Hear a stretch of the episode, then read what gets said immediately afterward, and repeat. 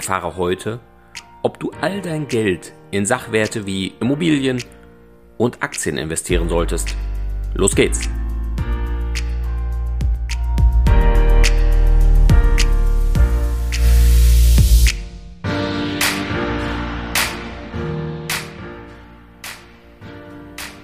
Herzlich willkommen zum Podcast deines Geldkümmerers. Werde finanzschlau und erfahre, wie du dein Geld clever arbeiten schicken kannst. Direkt in deine Ohren von und mit Christian Schneider, deinem Finanzschneider und Geldkümmerer.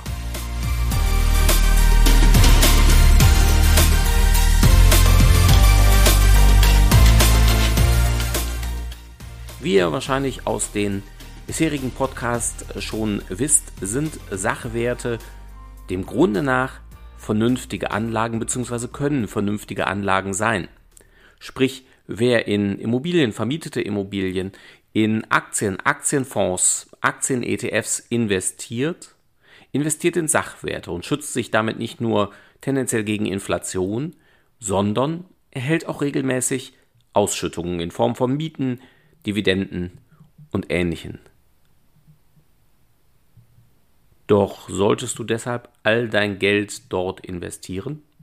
Nun, das kann so sein, muss es aber nicht, denn das entscheidet sich insbesondere daran, welchen Anlagehorizont du hast, welche Erfahrungen du auch schon gesammelt hast, welche Kenntnisse du hast und wie risikobereit du bist.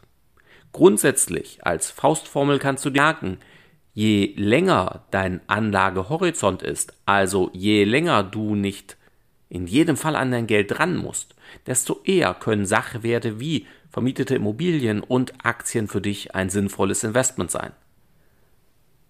Oft ist es so, wenn du in den nächsten 5, 6, 7 Jahren oder noch kurzfristiger an dein Geld in jedem Fall dran musst, dann solltest du nicht in Sachwerte investieren, auch wenn du die natürlich jeden Tag bei normalen Börsenzeiten wieder veräußern kannst, sprich dein Geld sehr schnell zurückbekommen kannst. Dennoch, wenn es die falsche Börsenphase ist, kannst du damit entsprechend viele Verluste machen. Deshalb ein langfristiger Anlagehorizont ist eine gesunde Voraussetzung, um erfolgreich in Sachwerte investieren zu können. Und wenn du diesen Anlagehorizont hast und sagst, ja, ich kann auch mit Schwankungen beispielsweise an der Börse umgehen. Das heißt, ich werde nicht sofort nervös, wenn die Börse einmal einbricht dann ist das ein weiteres Zeichen dafür, dass Sachwertanlagen für dich gut geeignet sein können. Und machen wir uns nichts vor, wenn wir uns anschauen, die letzten 10, 20, 50, 100 Jahre, dann waren insbesondere die Sachwerte die Werte, die durchschnittlich am besten funktioniert haben, die am besten für dich Geld und Vermögen aufgebaut und bewahrt haben.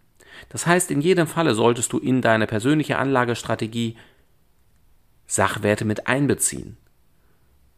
Und da kommen wir wieder zu dem Thema, was ich eben schon gesagt hatte, Kenntnisse und Erfahrung. Welche Erfahrungen hast du gemacht? Gute, weniger gute?